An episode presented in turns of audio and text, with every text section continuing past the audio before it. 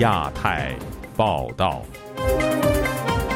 各位听友好，今天是北京时间二零二四年二月三号星期六，我是佳远。这次亚太报道的主要内容包括：国际货币基金组织下调中国经济预期，国家队为何难救市？最新调查显示，过半数美国企业对在华投资缺乏信心。中国近期启动与多国免签政策，但到访人士却感受中外有别。大陆民众寻求政治庇护受挫，人权团体呼吁台湾尽快通过难民法。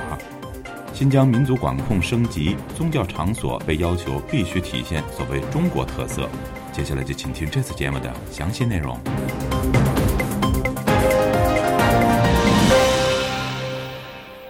龙头房企恒大集团被法院下达清盘令以来，中国股市连续大幅下跌，本周五更加速探底。与此同时，国际货币基金组织也再次下调中国经济预期。那么，中国政府接下来出手救市的空间还有多大呢？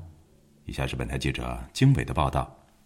中国股市本周五进一步下跌，上证指数创下五年来最糟的一周表现，恐慌性抛售及部分交易被迫平仓的迹象明显。路透社指出，尽管有国家队频频出手救市，但中国资本市场仍在加速探底。与此同时，国际货币基金组织本周五也发布最新评估，预计二四年中国经济增速将放缓至百分之四点六，中期进一步下滑，二六年增速预计为百分之三点五。该机构还表示，中国经济受到房地产行业疲软和外部需求低迷的打击，其不确定性仍居高不下，而这种经济下行状态将持续到二八年。旅美经济学者秦伟平指出，中国当局接下来再次出手救市的空间有限，堪称巧妇难为无米之炊。中国政府呢，无法改变这个经济的基本面啊，无论它怎么刺激也好啊，这个窟窿太大了，这个债务也太大了，不让它持续的恶化、快速的恶化，已经是很幸运的一件事了。没有太多的资源，手上没有资源去救这个事啊，也没办法救，也救不了。《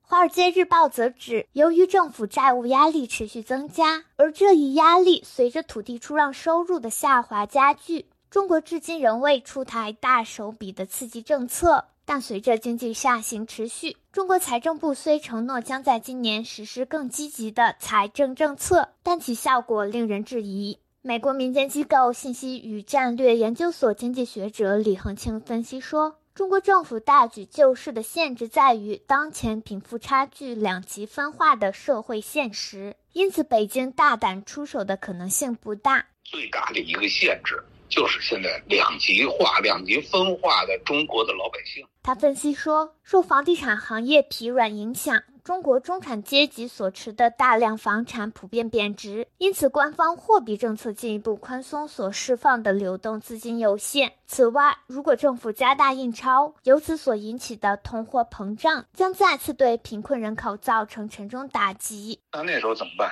他们老百姓造反了，这也是习近平现在担心的。《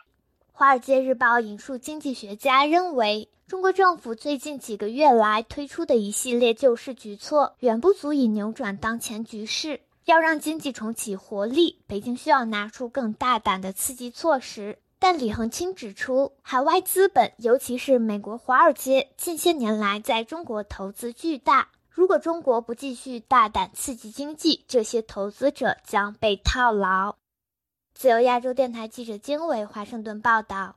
中国美国商会的最新调查显示，在华的美企对投资前景的预期和实际利润抱谨慎乐观态度，相对疫情后有所改善。但与此同时，国安部又有新动作，批评指反间谍法影响投资的言论是抹黑。请听本台记者陈子飞的报道。中国美国商会发表最新的调查报告，访问三百多家在华的美企，有近三分之一预期去年的税前利润同比会有增加，有三成的美企预料今年的美中关系会有改善，对营商环境审慎乐观。过半数的企业也表示会把中国列为全球首选或前三位的投资点，同比增加五个百分点。调查也发现，虽然有百分之七十七的企业没有考虑把生产采购线转移中国，但有超过四成表示暂时没有计划增加在华投资，也有超过一半的企业以不确定或信心不足形容中国政府开放市场的承诺。最多企业担心美中关系紧张，其次是中国的法律不确定和劳动成本增加。也有受访的研发型企业是中国的网络安全法为在华投资的挑战，地缘政治、人才不愿意搬到中国，以及中国经济放缓等因素，也影响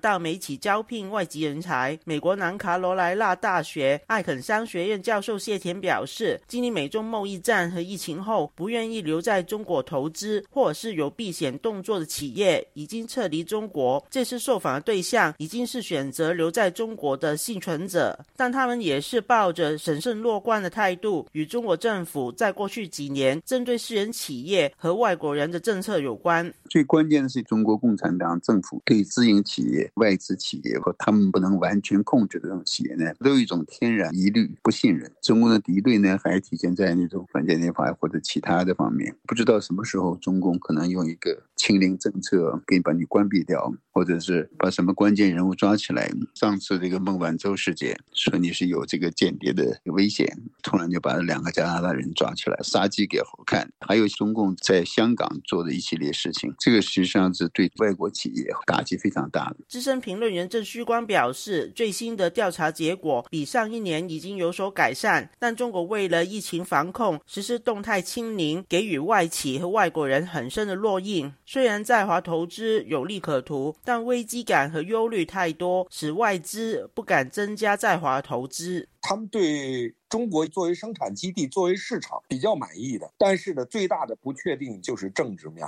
包括中美关系的时而紧张、时而缓和，包括台海关系。会不会开倒车开到毛泽东时代去？钱是有的挣，但是呢，如果说有巨大风险，没人敢下这个注的。挣钱不要命嘛，不可以的嘛，不会再扩大这个投资规模了。另外，中国国安部周五以双语发文批评反间谍法导致中国营商环境变差的说法，是抹黑中国的国际形象。郑旭光表示，国安部的说法与唱好中国经济光明论的概念一致，但会影响到其他部门争取外资回流的努。努力，这个国安部门的手也太长了，肯定跟李强的、跟发改委、跟外经部门的这些利益肯定是冲突的嘛。石头砸自己脚，这个都是你政府的四肢不协调嘛。每个部门都在做他认为对的事，结果最后的效果就很差。他表示，不改变国安和经济都想要的矛盾态度，难以使外资重拾信心。就亚洲电台记者陈子飞报道。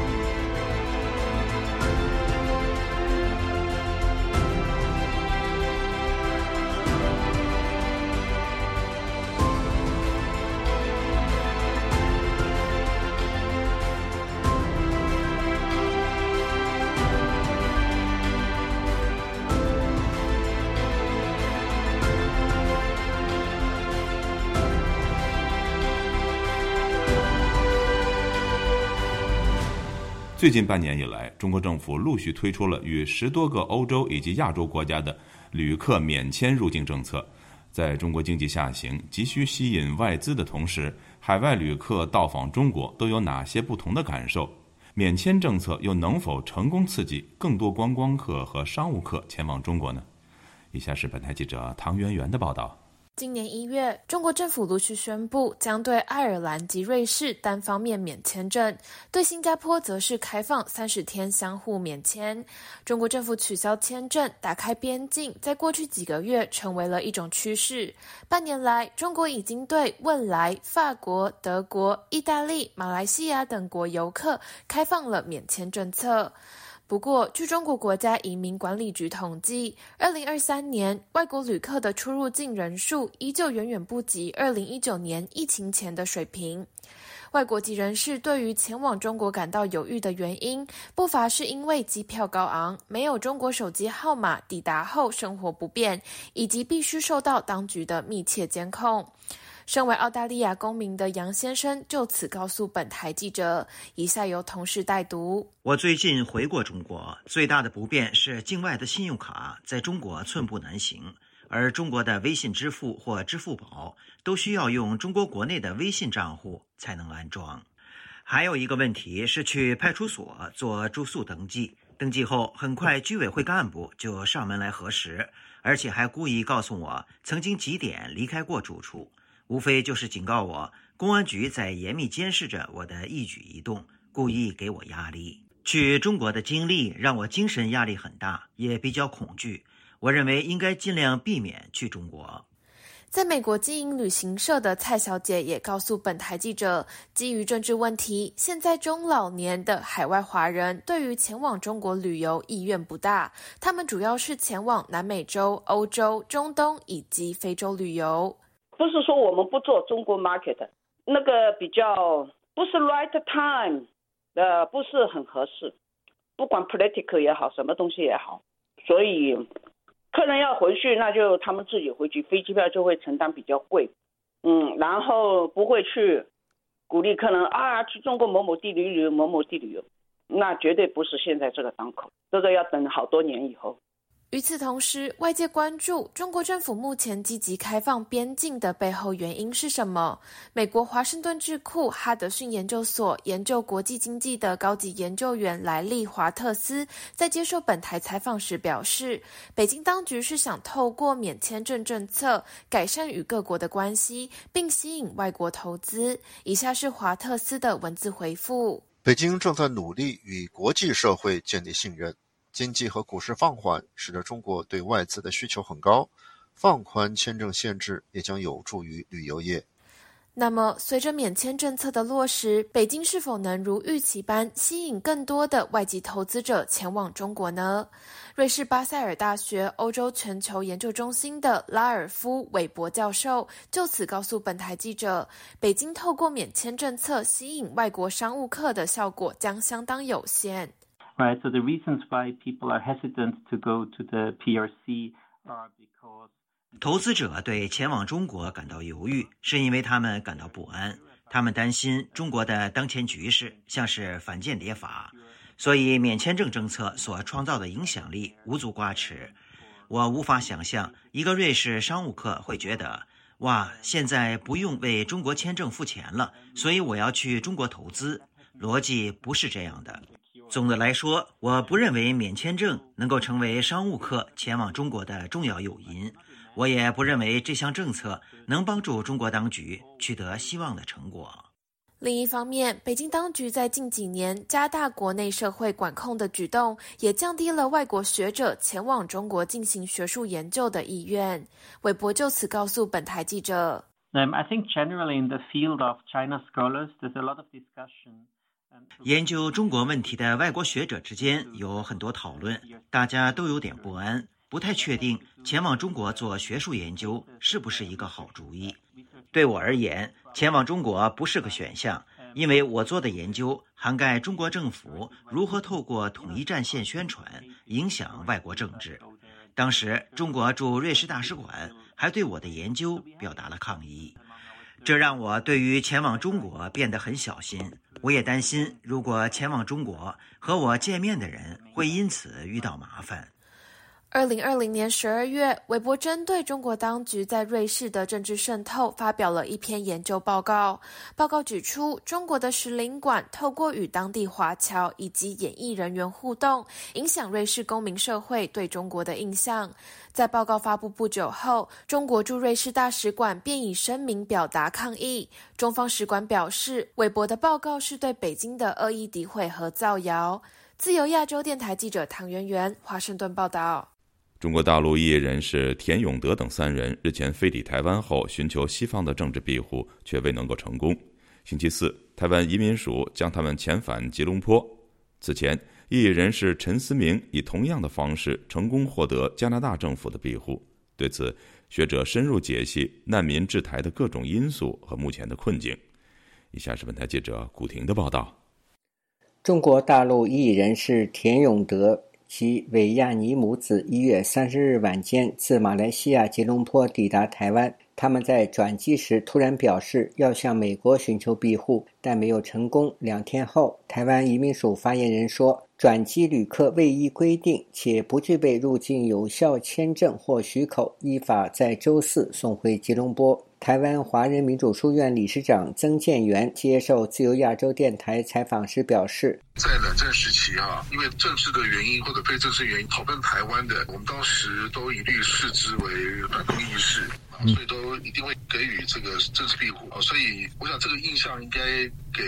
大陆人民非常深刻了，那根深蒂固的一个印象，所以他们会觉得说到台湾来，只要表明在政治上反共的态度啊，一定会受到台湾的政府或或者是台湾社会的欢迎。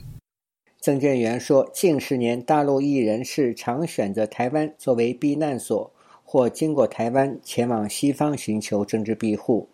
台湾跟美国啊、加拿大或者是其他的啊民主国家，虽然没有邦交哈，实质的关系是非常的友好、非常密切。所以呢，台湾虽然没有难民的庇护的制度，但是都会协请这些国家啊来处理收容或庇护的问题。所以我们可以看到，呃，之前的一些案例呢，都是呃经过台湾政府的呃协助之下呢，台湾政府呢和当事国交涉，都能够顺利的到第三国去。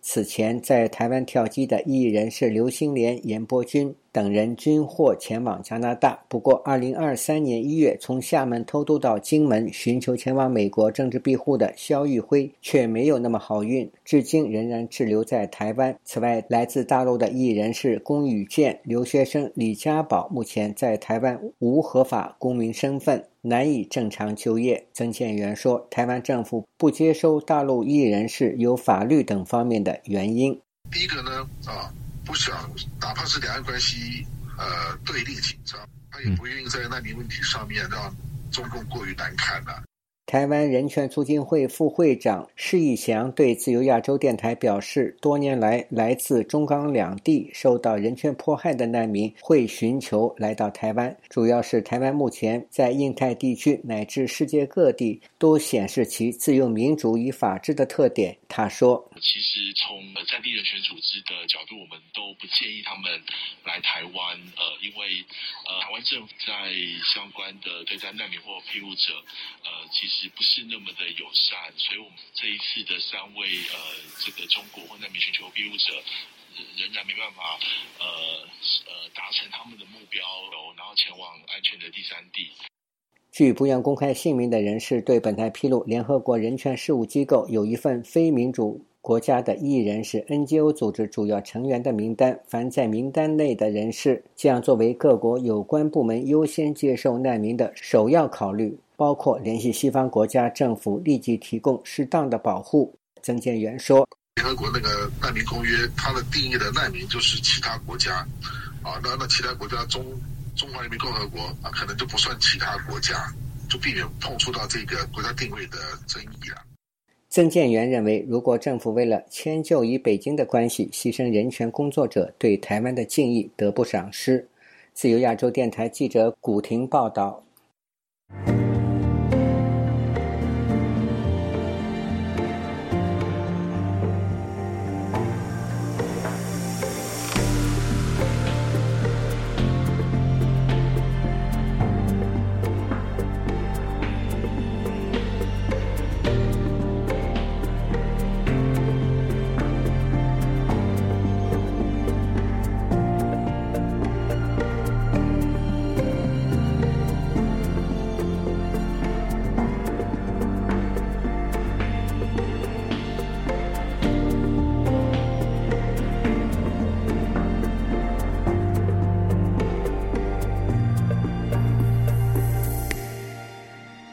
了加强对宗教活动的控制，新疆维吾尔自治区从二月份起落实新的法规。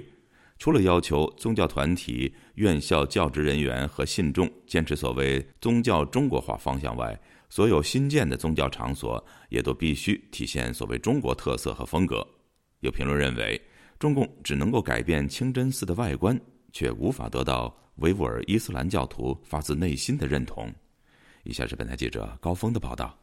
新版的《新疆维吾尔自治区宗教事务条例》从二月一号起正式实施，规定宗教团体、院校、活动场所、教职人员和信教公民必须坚持宗教中国化方向，维护国家统一、民族团结、宗教和睦、社会稳定。新条例还要求，新建、改建、扩建及重建的宗教活动场所，应在建筑、雕塑、绘画、装饰等方面体现中国特色、中国风格。对现有布局的任何改建，都需要获得当局批准。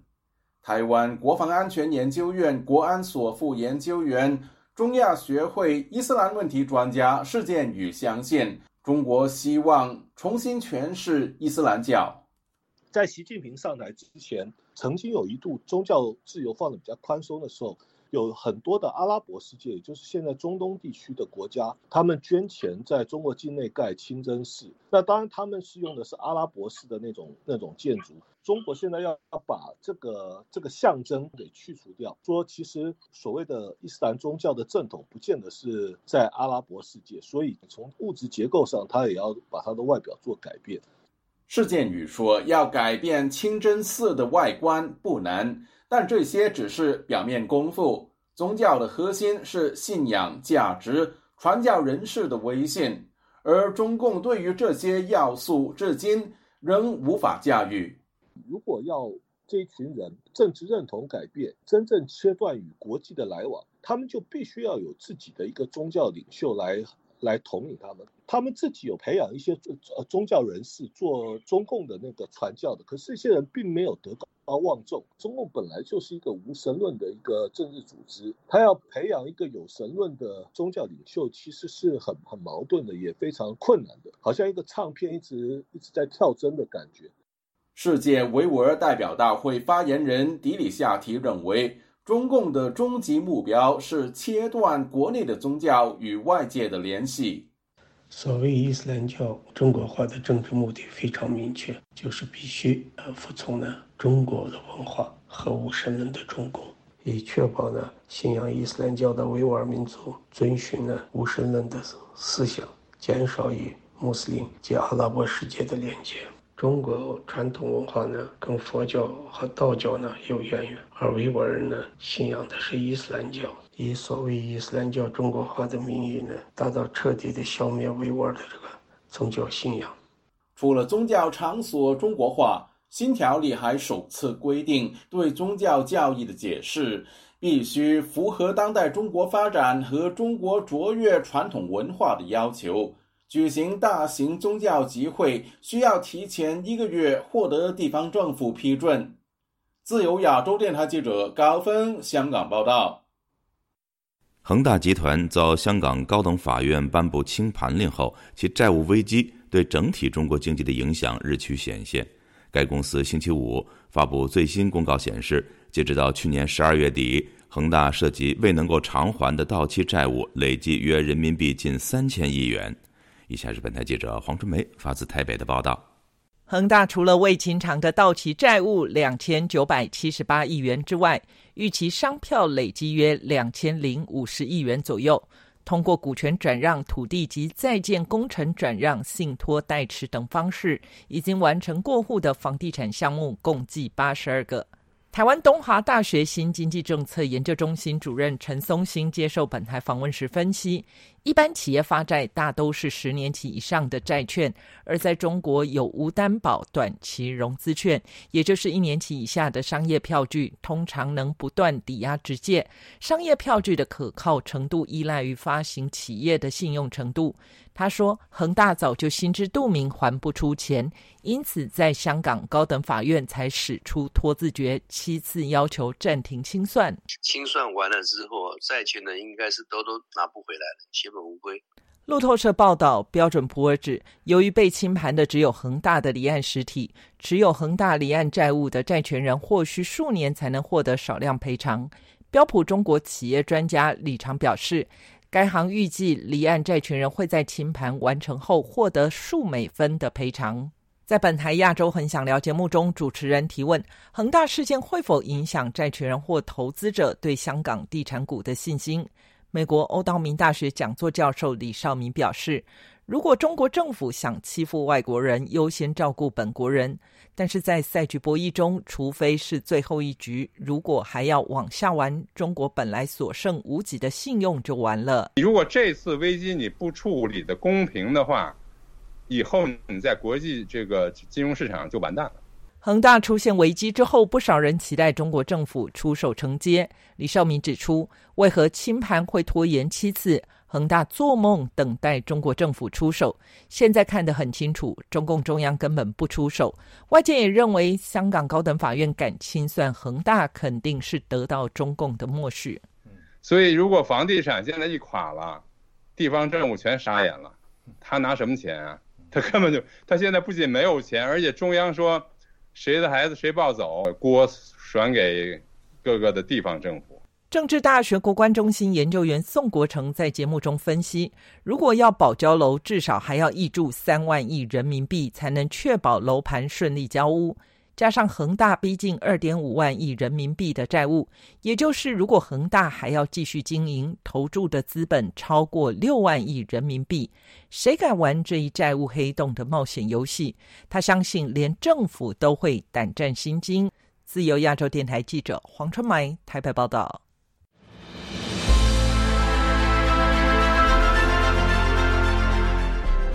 用暗网访问自由亚洲电台，避开老大哥的眼睛。为了协助读者能够安全地获取被中国政府封锁的新闻，自由亚洲电台联手开放科技基金为公众提供暗网入口。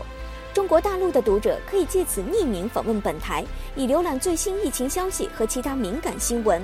该暗网普通话网址是 h t t p s 冒号斜杠斜杠 w w w 点。r f a 六二 z l 六 z 六 o w m t l f 点 o n i o n 斜杠 m a n d a 二 i n 斜杠，读者可使用基于火狐的洋葱浏览器，匿名访问以上网址。该浏览器最初由美国海军研究实验室设计，可以通过像洋葱一样的多层加密结构，屏蔽互联网用户的地点和身份，绕开政府的审查和监控。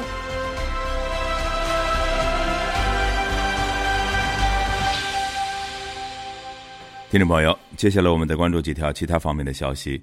据路透社报道，美国上诉法庭近日阻止了佛罗里达州一项禁止中国公民在该州拥有房屋和土地的法律在一起案件中的适用。报道指出，这起案件中有两名中国公民在佛罗里达州这一法律通过时正在购买房产的过程中。美国联邦第十一上诉法庭的一个小组在星期四表示。个人如果提出佛罗里达州这项法律违反了联邦的相关法律，有可能在案件中获胜。据香港《星岛日报》等媒体报道，香港足球总会星期四宣布退出在卡塔尔举行的电竞版足球亚洲杯，原因是比赛使用的软件未能够正确显示中国香港参赛队名，经交涉无果。据香港南华早报报道，在过去一个月里，有三位省级中共党委书记访问了负责台湾的中国人民解放军东部战区司令部，会见了司令部的司令员林向阳将军，并承诺全力支持战争准备。报道指出，这类访问并不罕见，但在如此短的时间里频繁出现却不同寻常，尤其是在台湾总统和立法会选举之际。据彭博社报道。知情人士透露，美国花旗集团警告为中国客户服务的私人银行家，在前往中国大陆时不要讨论人民币或对冲货币风险，这凸显了在岸交易日益敏感的问题。报道指出，花旗银行在大陆没有私人银行业务，主要为其富裕的客户提供服务的地点是香港和新加坡等离岸财富中心。但该银行去年十二月更新了指南。特别警告经理，特别警告经理不要招揽与人民币有关的业务。报道还分析说，中美关系紧张也让全球性银行机构变得更加谨慎。各位听众，这次的亚太报道播送完了，谢谢收听，再会。